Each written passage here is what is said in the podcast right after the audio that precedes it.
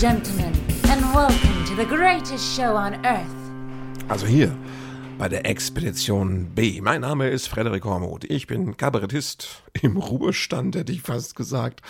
Naja, unter Corona-Bedingungen. Und äh, in diesem wöchentlichen Podcast geht es darum, wie es mir so äh, ergeht auf meinem Weg, auf meiner Expedition durchs Unterholz dieses beschissenen Jahres.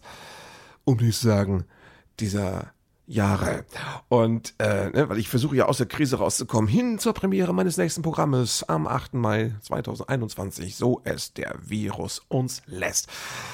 Und ja, wie geht es mir? Wie geht's euch? Das kann ich mal fragen. Ihr könnt natürlich nicht antworten, ich will es nicht hören. Ist, ist euch klar, ne? Das ist beim Podcast so, das ist One Way. Das ist Einbahnstraße. Ich höre euch nicht, egal was ihr sagt. Ihr müsst es äh, im Kommentarbereich irgendwo reinschreiben. Ne? Facebook, iTunes. Nee, da kann man, glaube ich, nur Sterne verteilen. Also Facebook, äh, wie heißt das andere? Instagram, genau. Oder eben eine E-Mail. E-Mail schicken zum Beispiel an ähm, expedition at frederik-hormuth.de. Dann kriege ich mit, wie es euch geht, wie es mir geht. Naja, ganz gut. Ne? Man kann sich ja ablenken. Und äh, mein Hirn ist künstlerisch unausgelastet. Das merke ich daran, dass es sich selbstständig macht. Es denkt sich jetzt selbst immer schon äh, Lieder aus. Das ist ganz furchtbar. Ich habe da jetzt so Schlagerwahn, also Schlagerzwang, kann man auch sagen. Das ist, ähm, das sind immer so Corona-Schlager. Also Sachen, die die Welt wirklich nicht gebraucht hat. Und meistens sind es auch noch Schlager, die irgendwie Corona-Leugnern am besten gefallen würden. Ist furchtbar, ne? Aber die sind dann immer auch so catchy. Weißt du, das ist so, also, äh, ich habe so, ist inhaltlich auch ganz fragwürdig, aber ich kann nichts dafür, weil es ist ja nicht bewusst von mir so gereimt, gedichtet. Und es fällt mir ja einfach komplett in den Kopf. Weißt du, es fällt mir wie so ein, wie so ein Stein so, bong, fällt mir die Idee so in, in, in den Hirnkasten rein und dann kann ich aufräumen, weißt du? Aber die Ideen kommen. Beispiel, zum Beispiel, ich habe jetzt immer sowas, so ein Schlager, sowas Beschwingtes, sowas, ähm, mit Ibuprofen in die Shisha-Bar und alles ist einfach wieder wunderbar. Mit Ibuprofen in die Shisha-Bar und die Maske lasse ich zu Haus. Super, oder? Äh, mit Ibuprofen in die Shisha-Bar. Das kann man auch steigern. Und alles ist plötzlich wieder, wie es war. Mit Ibuprofen in die Shisha-Bar und die Maske war sich zu Haus. Also da kann man was draus machen, oder? Ne? Du kannst auch, ich hatte auch so eine Idee für ein, für sowas, sowas Pathetisches, so, meine Nase möchte frei sein, möchte überall dabei sein. Meine Nase möchte riechen und entdecken und nicht hinter Masken stecken, frei sein. Irgendwie so, ne? Kannst du, ah? Oder, das ist nur ein kleiner Schnupfen, das ist kein Problem. Und wenn es dann intensiv wird, dann wirst du sehen, es ist nur ein kleiner Schnupfen, da ist noch nichts dabei. Nur ein kleiner Schnupfen, da kommt schon die Polizei. Ich weiß nicht wie, also ihr, ihr ahnt, was ich meine. Diese, ich hab die aber immer im Ohr, ne? Vor allem immer, ehrlich, immer dieses Ibuprofen in die Shisha, aber uh, das war ja am Anfang, ne, haben wir ja, das bevor der Virus sich überall hin verbreitet hat, hatten wir ja dieses Thema, dass das ja mehr so, so Shisha-Bar, so türkische Hochzeiten sind. Das ist ja vorbei, ne? Das war schön, da konnte man mal so für drei, vier Tage konnte man sich mal auf seine, auf seine rassistischen äh, äh, Grundanlagen, konnte man sich mal besinnen und die Welt in einfachen Zusammenhängen sehen. Das ist langsam nicht mehr so gegeben. Ne? Da, ich habe drei Tage lang habe ich auch immer zum Spaß nicht Inzidenz, äh, Inzidenz gesagt, sondern Inzidenz. Aber es ist Quatsch, nützt nichts. Nein, das hat damit, das hat nichts mit Migrationshintergrund zu tun. Es hat einfach mit Deppen zu tun. Und wir haben jede Menge Deppen. Ja. Na, ich bin auch einer, weil ich zum Beispiel äh, unfreiwillig Corona-Schlager äh, erfinde. Moment. Lasst mich euch, äh, lasst mich euch noch andere Sachen erzählen. Zum Beispiel was ich sonst so mache. Ich, äh, diese Woche bin ich nochmal am Überarbeiten meines Kinderbuchs. Weil das ist ja so, ne? Ich habe ja gedacht, ich will ja mal, ich will ja mal ein Kinderbuch schreiben. Eins, das irgendwie auch cool ist und eine Chance hat, vielleicht wirklich was zu werden. Und ich muss euch kurz die Idee, ich habe das glaube ich noch gar nicht erzählt. Ich habe die Idee ist die Wortdetektive, weil es geht um ein Geschwisterpaar, Rosa und äh, Jonas. Äh, und die beiden, die ziehen äh, in eine neue Gegend und so nach acht Wochen stellen sie fest, beim Nachbar äh, ist irgendwas seltsam und dann lernen sie den mal kennen. Das ist ein alter Mann, den nennt man in der Gegend den Professor und der braucht ein bisschen Hilfe beim, beim Einkauf, weil er nicht mehr so gut im Schleppen der Sachen ist und so. Und dann finden sie, sehen sie, dass der im, im, der hat in seiner Eingangshalle, also wie heißt denn das, im Flur, genau, Eingangshalle, im Flur hat er so große Holzschränkchen mit kleinen äh, Schubladen drin und sie fragen sich, was das wohl sein mag. Und als sie dann später ihn ähm, kennenlernen, erfahren sie, dass er alte Wörter sammelt, die vom Aussterben bedroht sind und so. Ja. Und ähm, naja, es gibt noch andere Personen. Es gibt zum Beispiel äh, die fiese Luise. Das ist so ein äh, ganz fieses, superkräftiges Nachbarskind. Die sieht klasse aus, die fährt auf so einem schwarzen Fahrrad mit einem Totenkopf drauf und trägt aber auch so ein hellblaues Prinzessinnenkleid mit Glitzer, hat aber eine große äh, Piratenpistole immer dabei und eine, einen Wackelzahn, den sie ganz bedrohlich mit der Zunge so von innen nach außen rauswackeln lassen kann. Und die ist den beiden Helden so ein bisschen hinterher. Also die ist sehr anstrengend. Die fiese Luise, der muss man immer ausweichen. Ja. Die Kinder finden raus, dass der Professor, äh, dass der das neueste Wort, das er sucht, ist ein verschollenes Wort aus dem Zirkusbereich. Äh, da gab es ein Wort und er kommt nicht drauf. Er kann es versuchen zu beschreiben. Ich lasse es mal ein bisschen spannend. Und so beschließen die beiden Kinder dann eines Tages, dass sie in den Zirkus fahren wollen, um zu recherchieren, für ihn das Wort zu entdecken. Und sie dürfen fahren mit dem Taxi, weil äh, eine ehemalige Studentin des ehemaligen Professors, äh, der heißt nicht Professor Bhakti übrigens, der, nur weil das ein ehemaliger, der heißt ähm, der heißt ähm, Professor Arno, Arno Kästner heißt er. Und der, eine ehemalige Studentin von ihm, die ist jetzt natürlich, wie so ist, wenn man Germanistik studiert hat, ne? Sie ist jetzt Taxifahrerin. Das ist Frau, ähm, äh, Frau, wie heißt die? Frau Wang Tang, genau. Die hat so ein bisschen so einen ähm, chinesischen Migrationshintergrund, äh, fährt Taxi und hört dabei immer unglaublich gerne laute, schunkelnde Karnevalsmusik. Und mit diesem Taxi dürfen die beiden Kinder in halsbrecherischem Tempo, weil, weil Frau Wang Tang irrsinnig Auto fährt, dürfen sie dann zum Zirkus hinfahren, müssen da an der, an der Wilma, der Kassenfrau, vorbei, sprechen mit dem Direktor. Der Vorwand, unter dem sie sich da eingeschlichen haben, fliegt auf. Es gibt eine kleine Verfolgungsjagd. Sie flüchten ins Zirkuszelt und treffen da einen alten Artisten, Pablo. Ähm, der kennt das Wort. Und ähm, Pablo hat eine alte, äh, so eine alte Zirkuskanone, die er dann hinter dem Zelt äh, zündet damit es eine Ablenkung gibt, damit alle hinter das Zelt rennen und die Kinder nach vorne rausflüchten können aus dem Zirkus. Machen die auch, flüchten raus, direkt ins Taxi von Frau Wang Tang und zum Professor und äh, erzählen dann das Wort, das sie gefunden haben. Es ist das richtige Wort. Und naja, es geht noch, ähm, der Professor kam auf dieses Wort, weil, also er kam nicht aufs Wort, er wollte, er suchte es, weil ein alter Freund von ihm hatte mal vor vielen, vielen Jahren im Zirkus gearbeitet als, als fliegende Kanone, also als menschliche Kanonenkugel. Er hat sich mit seiner Kanone immer äh, in Luft schießen lassen, ist eines Tages verschwunden als wäre er auf dem Mond gelandet oder irgendwas sehr mysteriös. Und naja, jetzt ne, im Zirkus geholfen hat den beiden ein alter Artist, der eine Kanone hatte. Da liegt der Gedanke nahe, dass es äh, Pablo sein könnte. Und äh, so ähm, fährt der Professor dann mit, dem Taxi natürlich äh, dahin, findet seinen alten Freund wieder. Und jetzt müssen sie nur noch einen Plan schmieden, wie sie gemeinsam die Habseligkeiten von Pablo aus dem Zirkus rauskriegen, am Direktor und an Wilma vorbei. Und ähm, ja, ähm, das ist ähm, dann so, dass sie dann am Ende äh, kommen sie dann mit dem Taxi nach Hause gefahren, alle zusammen und sie haben auch die Kanone dabei. Oben das Schiebedach des Taxis auf einmal, oben ragt die Kanone raus, ein spektakuläres Bild. Und naja, wie es der Zufall so will, steht die fiese Luise gerade an der Straße, er will noch mit ihrer Piratenpistole angeben, da kommen die in dem Taxi, wo eine echte Kanone rausragt und nebendran die beiden Kinder, Rosa und Jonas. Und da ist die fiese Luise mal beeindruckt und ihr klappt die Kinnlade runter und ich glaube, sie wird die beiden Kinder in Zukunft in Ruhe lassen. Das wäre so der einfache, so einfach zusammengefasst der Plot. Gibt auch viele Details zu erzählen, aber das kann man dann in dem Buch irgendwann hoffentlich lesen. Das ich übrigens nicht selbst verlegen will. Nein, ich mache das auch nicht bei Books on Demand. Entweder wird dieses Buch irgendwie schön illustriert und kommt zu einem richtigen Verlag oder es bleibt bei mir in der Schublade, Edge Badge. Dann müsstet ihr in meine Schublade kommen, um es zu lesen. Warum denn nicht? Da kenne ich nichts. Ja, das lasse ich da drin vergammeln. Aus, aus einfach aus, aus, aus verletztem Stolz. das ist ein wichtiges Motiv. Verletzter Stolz. Ja, ähm. Ja, okay, gönnt mir das. Vielleicht wird es ja auch veröffentlicht, wer weiß. Ne? Was ich erzählen wollte, war natürlich, was die Tour so macht. Tour, relativ, zwei Termine hätte es gegeben. Der eine ist ausgefallen, weil in Gelnhausen plötzlich nur noch 50 Zuschauer in die Stadthalle gedurft hätten. Und das war bei fünf eingeladenen und bezahlten Künstlern irgendwie nicht wirtschaftlich. Das hat man jetzt versucht zu verschieben aufs nächste Jahr. Wir werden nächstes Jahr mit Nachholen beschäftigt sein, wenn wir Glück haben. Es wird ein Nachholjahr. Ich bin in der Schule nie sitzen geblieben, aber im Kabarett bin ich jetzt wirklich sitzen geblieben. So kann man, so fühlt sich auch an. Wir sind sitzen geblieben. Wir müssen doch mal eine Ehrenrunde drehen. Ja, super.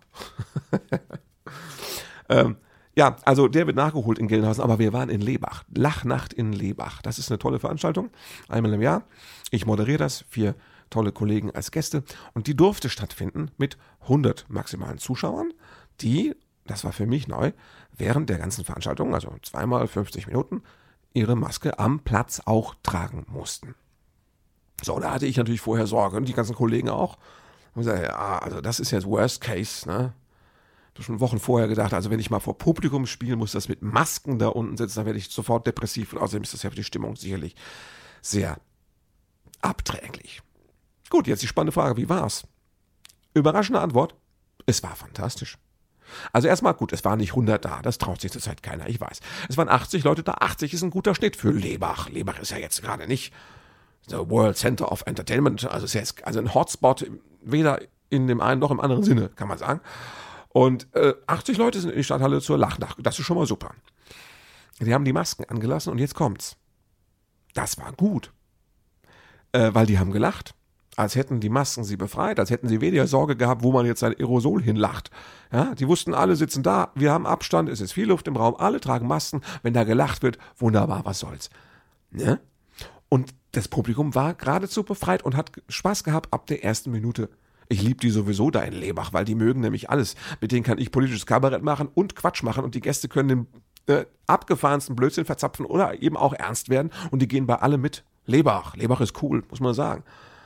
Und wir Kollegen waren alle total erstaunt, dass das funktioniert hat. Mit Maskenpublikum. Ja. Hätten wir alle nicht gedacht. Wir sind davon ausgegangen, das wird jetzt ganz, ganz seltsam und befremdlich. Und okay, du siehst die Münder nicht lachen, aber wenn sie so lachen, hörst du es ja. Reicht ja. reicht ja völlig. Die Stimmung war grandios. Und ich habe die Leute auch schwer gelobt und gesagt, sie sind äh, 80 Kulturretter. Ne? Es ist so ein bisschen wie bei Batman. Also wir haben das Bettsignal angeschaltet über der Stadthalle und dann kamen 80 Leute, um die Kultur zu retten. Ja? Damit wir nicht in ein, zwei Jahren bloß noch da sitzen ohne Live-Kultur und nur noch mit äh, RTL und Netflix, ist ja die große Angst. Haben wir, die ersten haben ja schon zum Spaß gesagt, also ich hätte jetzt Netflix soweit leer geguckt, ich bräuchte mal was anderes. Ne? Ist, ist, wir sind doch wieder so weit. So langsam, ich glaube auch nicht, ich, das ist ja die andere Angst, die viele Kollegen haben, dass Publikum sich entwöhnt und dass man sagt, ja, Live-Kultur, das hat man früher mal gemacht, vor dem Krieg, ja. Das, man hat ja früher viel gemacht, man hat ja auch Hexen verbrannt und so Sachen. Das ist, da muss man heutzutage, ist man nicht mehr so, gell. Also Kultur mit anderen Leuten in einem Raum, das ist einfach auch Geschmackssache. Es geht ja auch nicht jeder gerne in die Sauna, das ist so eine Sache, ja. Die einen mögen es, anderen nicht, die meisten machen es eher weniger auch das mit dem Hexenverbrennen. Und deswegen ist das nicht mehr zeitgemäß. Kultur gibt's kann man sich multimedial, digital, kann man sich das runterladen. Ja, vielleicht demnächst mit der 3D-Brille und simuliert im Publikum draußen rum, keine Ahnung. Äh, aber in echt braucht es keiner. Ich glaube das nicht. Ich glaube das nicht, weil im Grunde sind wir Menschen. Und, und kannst du äh kannst kannst uns mit äh, mit äh, gespritzten Nanoroboter Chips äh, Impfungen kannst du uns natürlich versuchen zu ähm, Hybriden äh, wie heißt der, Terminators zu machen hier. Also nicht, nee, das ist also Halbrobotern. Du kannst uns versklaven, technisch. Kannst du versuchen. Im Grunde sind wir Menschen. Wir sitzen zu Hause mit unserer Familie auf dem Sofa, sitzen im Garten, freuen uns mal, wenn wir irgendwie was auf den Grill legen können und äh, mögen kuscheln. Ja, manche mögen auch Sex, manche mögen Alkohol. Wir sind einfach Menschen. Und äh, am Ende ist das die ganze Digitale. Das ist nur ein Behelf. Ja, und das Digitale weiß das, dass es kein Mensch ist. Und das ärgert das Digitale auch so ein bisschen. Deswegen versucht das Digitale alles, um uns in Fallen tappen zu lassen. Aber wir werden wachsamer gegen das Digitale. Und ich glaube, nach diesem ein Jahr Live-Kultur-Detox-Programm äh, werden viele wieder draufkommen, dass das die eigentliche Sache ist. Komm, es kann nicht anders sein. Ja, es sind noch Welten dazwischen. Ja. Und auch vom, ich meine, wir im Theater, wir haben ja wirklich Narrenfreiheit, wir machen, was wir wollen, jeder darf reagieren, wie er will, es ist spannend, es ist jeder Abend individuell und es ist keine Massenabfertigung. Also zurzeit ja wirklich sowieso keine Massenabfertigung. Nein. Äh, für RTL und Netflix werden schwere Zeiten kommen, sage ich euch. Ja, weil die Leute irgendwann live wieder wollen. Genau. Mit Aerosol oder ohne, ganz egal. Ich bin da sehr, ich bin da optimistisch. Ich glaube nicht, dass die Menschen sich an so, das ist, Alkohol und Sex werden auch nicht äh, vergessen. Gut, die Leute haben natürlich, wie man so hört, mehr virtuellen Sex als echten, aber Alkohol zum Beispiel, glaube ich, läuft in echt immer noch am besten rein. Ne? Ja, also es wird weitergehen, ich bin ganz sicher. Jetzt ist ja heute ist, ähm, Dienstag. Gestern tauchte das Gerücht auf, dass angesichts der steigenden Zahlen, ähm, dass da eventuell ein kleiner Lockdown wieder bevorsteht. Man sagt ein Lockdown Light. Ich glaube, das ist die Formulierung, die die Deppen der Bildzeitung sich ausgedacht haben. Hashtag halt die Fresse Bild. ähm, äh, Leid, also irgendwie, es soll ein nicht äh, ein kleiner, ich keine Ahnung, es sind Gerüchte. Wobei das irritiere, irritierende an den Gerüchten ist, das heißt, es würde wieder betreffen die Clubs, die Restaurants und Veranstaltungen. Das, es wird total viel diskutiert, was Politiker meinen, wenn sie Veranstaltungen sagen. Aber ich sage euch, im Zweifelsfall meinen sie mich. es geht nicht nur um die türkischen Hochzeiten mit der Inzidenz, es geht auch um mich und das Kabarett. Wenn, die, wenn der Veranstalter, wenn ein, wenn ein Politiker Veranstaltung sagt, da duck, duck ich schon, duck ich mich schon weg. Zucke ich zusammen und ducke mich weg, also weil ich weiß, was kommt. Ehrlich gesagt, mittlerweile bin ich soweit, ich würde auch sagen, macht nochmal Lockdown, Lockdown, aber dann heftig und kurz. Zwei Wochen, alles zu. Das wäre mal was. Zwei Wochen nur noch einkaufen, keiner mehr raus. Dann basteln wir alle schöne Weihnachtsgestecke, weißt du, und meinetwegen auch nochmal Halloween-Sachen. Und, äh, und in 14 Tagen gucken wir dann, wenn, wenn dann die Werte nicht unten sind, dann brauchen wir auch nie wieder Lockdown zu machen, weil es nichts bringt. Und wenn die Werte unten sind, haben wir wieder Luft zum Atmen und können vielleicht noch Weihnachten feiern. Da hat die große Sorge. Ich habe, ja, das ist, kann man googeln, ich habe schon im März, habe ich in einem Interview gesagt, also wenn der Nikolaus kommt und keine Maske tragen muss, dann sind wir alle artig gewesen. Und ich glaube, wir waren nicht artig. Der Virus ist auch nasty. Das ist, der Virus ist eine Bitch, oder? Mein Gott, ist dieses Corona eine gottverdammte Bitch. Ja. Corona ist ein Bitch-Move glaube ich. So sagt man das heute, wenn man nicht in meinem Alter ist, sondern jünger. Nee, also äh, äh, da kommt was mit dem Lockdown, ich bin sicher. Mhm. Und ich, man muss es vielleicht auch noch mal probieren, ja. Wobei, ehrlich gesagt, man, äh, im Kulturbereich ist bis jetzt nicht viel passiert. Warum es uns wieder trifft, ich, warum? Weil alle der Meinung sind, wir können als Erste über Bord. Kultur ist doch der Sandsack des Heißluftballons unserer Gesellschaft. Ja? Wenn der sinkt und der Touch Touchdown droht, dann werfen sie als erstes die Sandsäcke aus dem Kulturbereich über Bord, weil alle sagen, ja, Kultur äh, ist ja das Erste. Ja? Die Künstler sollen sie nicht so haben. Ja. Ach, da will ich mich jetzt gar nicht drüber aufregen. Also es sieht nicht so gut aus, weil auch die Zahlen natürlich alle steigen. Das ist das Lustige, mit, wenn du mit Corona-Skeptikern sprichst, die haben vor sechs Wochen noch gesagt, die Zahlen werden nicht steigen, die sind, alles läuft aus, die Zahlen sind am Boden, da ist nichts los, guck in die Intensivstation, da passiert nichts. Gut, sind die Zahlen der positiven Tests sind gestiegen. Da hieß es, ja, das sind aber nur die positiven Tests, das hat doch keine Auswirkungen, die Hälfte davon ist falsch und die andere Hälfte hat überhaupt gar keine Symptome, was soll das? Ja, dann sind die Zahlen auf den Intensivstationen langsam gestiegen. Dann heißt jetzt immer, ja, die steigen, aber es ist ja nur so ein bisschen. Und außerdem haben wir ja so viele Ressourcen, die werden auch, die Intensivstationen werden bei uns nie überlastet sein. Und wenn die das sind, dann wird es heißen, naja, gut, sterben müssen wir alle. Das ist so ein bisschen das, das Muster. Ich habe mich auch geärgert, als die Kanzlerin vor, ich weiß nicht, wie, vor vier Wochen oder sechs Wochen, man verliert ja völlig den Überblick. Also irgendwann dieses Jahr hat sie doch sich da hingesetzt mit ihrem Notizzettel und hatte mal so einen exponentiellen Verlauf äh, durchgerechnet und gesagt, ja, wenn das so exponentiell läuft, dann sind wir doch, wenn ich das mal locker überschlage, sind wir doch im Dezember, sind wir doch dann bei 19.200 positiven. Ja, und das ist, äh, ich habe das damals, ich fand das auch ein bisschen schlampig. Ich habe das, kann sich doch so jetzt nicht hochrechnen. Da mit so einem Zettel und dann sagt sie hier mal doppelt, mal doppelt, mal doppelt sind wir bei, da fand ich auch die Zahl, dass sie dann sagt 1920, also 19.200, das war, sorry, nicht 1920, genau. 19.200 hat sie gesagt. Und ich fand die Zahl von den 200 auch so krumm und irgendwie fand ich das nicht überzeugend. Sie hat dann, sind wir doch locker bei 20.000, hätte sie auch sagen können. Aber nein, sie ist ja so ein bisschen, mental ist sie ja manchmal auch dröge und überkorrekt und, also sagen wir mal, wissenschaftlich. 19.200. Und das Problem ist, Freunde, diese Zahl, die ich damals für übertrieben hielt, und ich dachte, da macht sie jetzt wirklich ein bisschen Panik, das wäre nicht nötig gewesen. Die Zahl erreichen wir wahrscheinlich Ende dieser Woche. Kann auch sein, dass nicht. Sagt jetzt wieder der Corona-Leugner, lass dich doch nicht, lass dich doch nicht ins Boxhorn jagen. Aber äh, Leute, die rechnen, rechnen mir das alle vor, dass, äh, ja, 20.000 Fälle erreichen wir jetzt schon im fucking Oktober. Ja, wir haben noch nicht mal November, das weiß ich, weil ich habe am 1. November Geburtstag. Wenn ihr mir gratulieren wollt, schickt mir eine E-Mail. an expedition at. Ne? Also wir haben noch nicht mal November. So, ja. Und die Intensivstationenzahlen, man kann man ja, kann man ja wunderbar in diesem Office, man kann ja Intensivregister, kannst du genau gucken, ist noch nicht viel los, aber das bisschen steigert sich. Und wenn das an einem exponentiellen Verlauf hängt, der ja schon in den letzten Wochen gelaufen ist, dann hätte ich gern diese Seelenruhe der, ich nenne sie mal bösartig, Verharmloser, äh, die sagen, da wird nichts explodieren. Ne? Wo ja dann irgendwie noch 20, 30 Prozent der Intensivbetten nicht bepflegbar sind. Das ist ein schönes Wort, oder? Nicht bepflegbar. Es geht nicht darum, dass jemand mit dem Lappen das Bett mal abwischt und irgendwie, dass es schön glänzt. Es geht darum, dass niemand da wäre, der sich neben das Bett stellt, wenn ein Patient darin liegt, um den Patienten zu äh, bearbeiten. Ne? Leere Betten haben wir auch nichts von. Ja, wir können natürlich äh, locker nochmal 30.000 leere Intensivbetten irgendwo in den Wald stellen und sagen, wenn es dunkel wird, pfeift. Ne? Also können wir auch machen. Aber das ist nichts, was mich jetzt beruhigt. Ja, das ist zurzeit so ein bisschen so ein Deathmatch der Weltanschauungen. Die, nennen wir es jetzt mal, ne? die Corona-Verharmloser gegen die Panikmacher. Ich bin, ich bin 51 Prozent Panikmacher und 49 Prozent Verharmloser.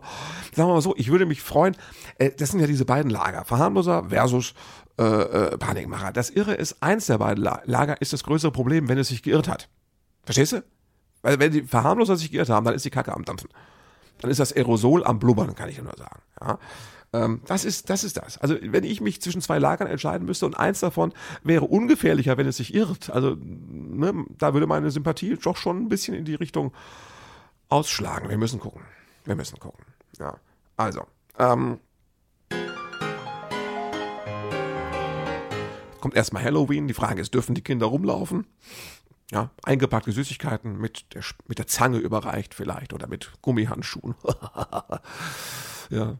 Hm. Halloween, ich meine, wir haben jetzt auch einen Kürbis, also ich habe ich habe Mal in meinem Leben Kürbis, zwei Kürbisse geschnitzt, weil die gab es bei Aldi im Angebot und meine Frau schickt mich immer einkaufen und sagt, nimm zwei Kürbisse mit. Ich nehme die mit, keine Ahnung, was sie damit wollte. Ja, sagt sie, dann machen wir Kürbisse draus. Ich, ach, schön. Und wann machst du das? Sagt sie, das mache nicht ich, das machst du. Ach, sag ich. Ja, mit dem Kleinen zusammen. Okay. Gut. Weil, warum ich? Sagt sie, weil du hast ja nichts zu tun. Das ist der Punkt, den meine Frau zurzeit ganz oft machen kann. Fies, oder? Ja, was willst du machen? Nee, ich habe es probiert. Ich dachte, man muss ja, ich bin ja auch Detektiv, ich mache ja alles gerne mal. Äh, Leben, man muss ja Sachen ausprobieren. Und dann habe ich einfach das mal ausprobiert. Und ich habe zwei geschnitzt, ihr könnt die auf Instagram sehen. Und ähm, die sind cool geworden, es hat auch Spaß gemacht. Da die ganze Kürbisgrütze da rauszuschabern, das ist so eine körperliche Tätigkeit, schön. Ne? Ja, also und dann haben wir die gemacht und jetzt stehen die vor der Haustür. Das kann sein, dass das jetzt an Halloween, in der Halloween-Nacht, dass das Kinder anzieht. Habe ich schon überlegt. Also wir hatten bis jetzt hier, wo wir wohnen, nie Kinder, die was von uns, von wegen Süßes oder Saures wollten. Ich fand das angenehm. Ja, die, bei uns früher, die Sternensinger, die kamen noch ein paar Jahre lang und dann war aber auch gut. Die haben uns aufgegeben. Die sind irgendwo auf, wir sind irgendwo, wir haben so, am Haus ist irgendeine Markierung, die wissen, brauchst du gar nicht hin. Und äh, jetzt haben wir aber den Kürbis, ich glaube, das, jetzt, kommen, jetzt kommen die vielleicht. Also sollten wir jetzt abgepackte Süßigkeiten mit Desinfektionsspray, ich weiß nicht, oder ist das Kind einsprühen? Weil es könnte ja auch, ne? Sag mal, mach mal Mund auf, dann pfft, Desinfektionsspray rein, zeig die Hände, pfft, drauf, ne? Und dann kann man ihm so ein Tütchen rüberwerfen. Ich meine, es geht ja um meine Gesundheit. Nein, es geht nicht um meine, es geht um meine Mutter und meine Großmutter. Ich hätte Bock, Halloween-Kinder mit Desinfektionsmittel einzusprühen. Aber kannst du heute nicht machen. Nee, wirst du schräg angeschaut. Das ist, die Zeiten sind heute so. Du kannst heute Kinder nicht auf offener Straße mit Desinfektionsmittel einsprühen. Es wird dir übel genommen. Es ist einfach, alles ist die Hysterie, oder? Es ist die komplette Hysterie. Hm. Ja. Anstrengend. Ja. Ich habe ja vorhin erzählt, dass mir Schlager einfallen. Ich habe auch schon überlegt, ob ich, ob ich Corona-Hörspiele machen sollte. Ja keiner hören, weiß ich. Das ist wie mit meinen beiden CDs. Kann ich nochmal hier, Werbung, Achtung, Moment, äh, habe ich irgendeinen Jingle für Werbung? Ähm, ich empfehle euch meine beiden kabarettistisch-satirischen Hörspiel-CDs. Lachen in geschlossenen Raumen, äh, Räumen. Moment mal, muss ich nochmal. Lachen in geschlossenen Räumen, Teil 1 und Teil 2. Überall zu kaufen bei iTunes und Amazon, aber auch ähm, als Stream auf den gängigen Portalen. Wenn ihr streamt, habe ich nichts davon verdiene ich ungefähr drei Cent. Das werden dann müde Weihnachtsgeschenke. Wenn ihr sie kauft, freue ich mich. Ne? Die sind immer noch gültig. Ich habe da neulich mal reingehört. Ich habe im, ich habe im Mai und Juni habe ich im Grunde alles gesagt, was ich sagen wollte zum Thema Corona. Leider gilt es immer noch. Na, könnt ihr euch mal anhören. Aber vielleicht mache ich auch noch mal so andere. Ich habe immer, da mir absurde Schlager einfallen, habe ich auch andere Ideen. Ich dachte, ich müsste mal, ich würde gerne mal so hier so Stammtischgespräche machen. Das ist wie mit Corona. Corona, mit der Corona-Stammtisch, im Hintergrund stellt euch jetzt so Stammtischgeräusche, Gläser klappern vor. Der, ach, der, gehen wir fort mit dem Corona, der Corona, immer überall Corona, Corona. Ich, ich kenne keinen einzigen, der Corona gehabt hätte oder dem irgendwas passiert wäre wegen Corona. Ach so, kennst du keinen? Nein, Corona, ich habe nichts davon mitbekommen. Ja, und was mit Corona? Ja, Corona sind, Corona sind viele gestorben, kenne ich viele, da hat's den, der Ernst, die Heidi, der Georg, das, ähm, ja, ihr merkt, ich rede Blech, aber hm, ich meine, so hat Helge Schneider auch mal angefangen. Ich will jetzt nicht den Weg gehen, ich möchte schon weiter Kabarett machen, aber ja, das Hirn, das Hirn spielt Jahrmarkt. Das ist, wenn es schon keine Weihnachtsmärkte gibt oder nur so Weihnachtsmärkte, wo man, ich weiß nicht. Ich stelle mir vor, dass die Weihnachtsmärkte dieses Jahr so ein bisschen werden wie früher im Holiday Park, dieser Freizeitpark, diese, diese, diese Bahnen für die kleinen Kinder wo, wo die Wagen sich so langsam durch so einen Märchenpark durchbewegen. Und so langsam, dass kein Kind unter zwei Jahren aus dem Wägelchen fallen kann dabei in der Kurve. Also das sind so Kurven, wo man sagt, nimm mal Proviant mit. Ne? So. Und äh, da fährt dieses, das stell mir so vor, man sitzt in so einem Wägelchen, unangeschnallt, weil das Tempo so langsam, und da fährt man an diesen Fressbuden vorbei, ne, das nächste Wägelchen 1,50 Meter Abstand und dann fährst du da so drei Stunden einmal im Kreis durch den Weihnachtsmarkt, kein Fußgänger, alle sitzen da. Ja, man, Speisen kannst du auf Zuruf, werden sie dir in den Wagen reingeworfen. Und äh, es geht ja nur darum, dass du das Fett riechst. Auf dem Weihnachtsmarkt isst ja, weil du willst das Fett riechen von diesen äh, Kartoffelpuffern. Na? Das ist ja eigentlich, das ist ja Weihnachtsmarkt. So, Kartoffelpuffer, Fett, das ist der Geruch. Und also unter freiem Himmel bei kalter Luft, das ist zusammen diese Mischung. Mit so ein bisschen Glühwein. Glühwein ist klar, aber den hast du, Glühwein hast du in deinem Wagen, so einen großen Sangria-Eimer mit einem Strohhalm. Das ist ja, das ist ja logisch. Das ist ja, also bei den Kindern nicht, bei großen dann schon.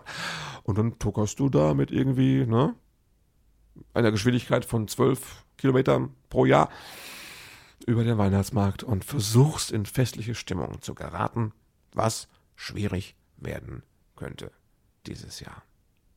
Gut, ähm, habe ich noch was Wichtiges vergessen, ist die Frage. Na, ich werde mit dem Podcast demnächst umziehen, werde das nicht mehr auf meiner eigenen, auf meinem eigenen Webspace hosten, sondern ich ziehe um zu einem Anbieter.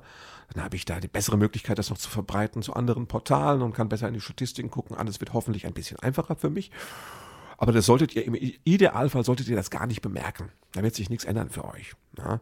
Und ähm, ja, ich werde demnächst, jetzt noch nicht, aber demnächst werde ich öffentlich bekannt geben, dass ich dieses, wahrscheinlich werde ich dieses Steady-Dings da, werde ich einstellen, weil keine Sau interessiert sich dafür, irgendwie auch nur fünf Euro auszugeben, um mich mal zu unterstützen oder irgendwelche äh, exklusiven Materialien deswegen anzugucken. Ich habe es verstanden. Ja, das ist wie mit der, diesen Download-CDs. Ihr wollt die streamen. Es haben ein paar hundert Leute, haben die, fast tausend haben die gestreamt, kostenlos, aber ihr wollt mir kein Geld geben. Ne? Und ihr wollt keine CD kaufen von mir und ihr wollt natürlich auch jetzt Bücher kauft ihr auch nicht und ihr wollt nur ins Theater gehen. Das ist ja, ich finde das auch super.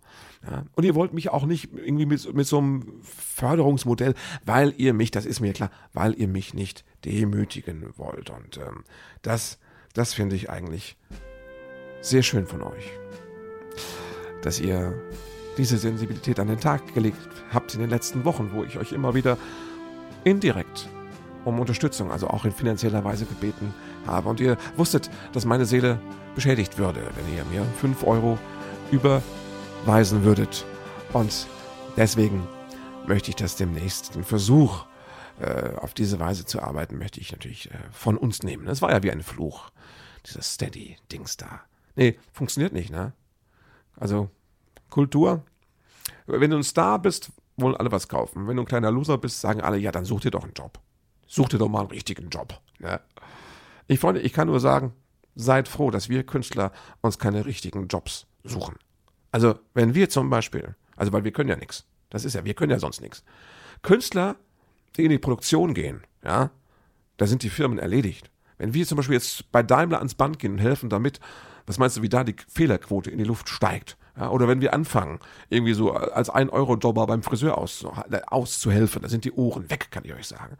Das, äh, dann würden immer mehr ungelernte Hilfskräfte um euch herum sein, die euch aus Versehen nach dem Leben trachten, weil wir unfähig sind. Wir können nur Kunst. Alles andere, was wir versuchen, wenn wir mit der Gartenschere bei euch im Garten rumlaufen, ja, dann passt auf die Katze auf. Kann ich nur sagen. Weil wir aus Versehen reinfallen mit geöffneter Schere. Ne? So Sachen passieren uns. Ihr wollt nicht ernsthaft, dass wir Künstler in richtigen Berufen auftauchen verstärkt. Oder dass wir etwa fürs Gesundheitsamt jetzt anfangen, äh, Corona zu tracen, Leuten hinterher, dass wir das machen? mit unserer Struktur oder mit unserer Befähigung zu strukturiertem Denken, da lacht sich der Virus aber ins Fäustchen. Das wollt ihr nicht. Ihr wollt nicht, dass wir Taxifahrer werden. Ja, dann könnt ihr keinen Fuß mehr auf die Straße setzen, weil, wir, weil ihr tot seid. Künstler in richtigen Berufen sind gemein gefährlich. Das als Warnung. Also wenn ihr einen Künstler sucht, äh, seht, ihr sucht, ich weiß, ihr sucht keinen. Wenn ihr einen seht, versucht es ihm zu ermöglichen, dass er nicht richtig arbeiten muss. Das wäre vielleicht mein Gedanke zur Nacht, wollte ich sagen, mein Schlussgedanke an dieser Stelle. Okay, ich bin gespannt, wie es weitergeht. Ob die Pessimisten eine gute Zeit haben oder die Optimisten eine schlechte Zeit, das ist die große Frage im Deathmatch. Und äh, bin gespannt, wo wir nächste Woche stehen. Werde mich melden. Ja. Und äh, macht euch keine Sorgen wegen Zahlen. Passt einfach auf euch auf. Bleibt zu Hause. Schnitzt Kürbisse trinkt Alkohol, habt Sex und äh, macht Kinder, erzieht sie. Das ist eine wunderbare Beschäftigung, kann ich nur sagen. Meine Frau und ich sind sehr froh, dass wir zwei Kinder zu Hause haben, weil das ist eine Aufgabe. Und da siehst du auch ganz viel Zukunft direkt vor dir. Bis zum nächsten Mal. Macht's gut. Ciao. Thank you for being a part of this show.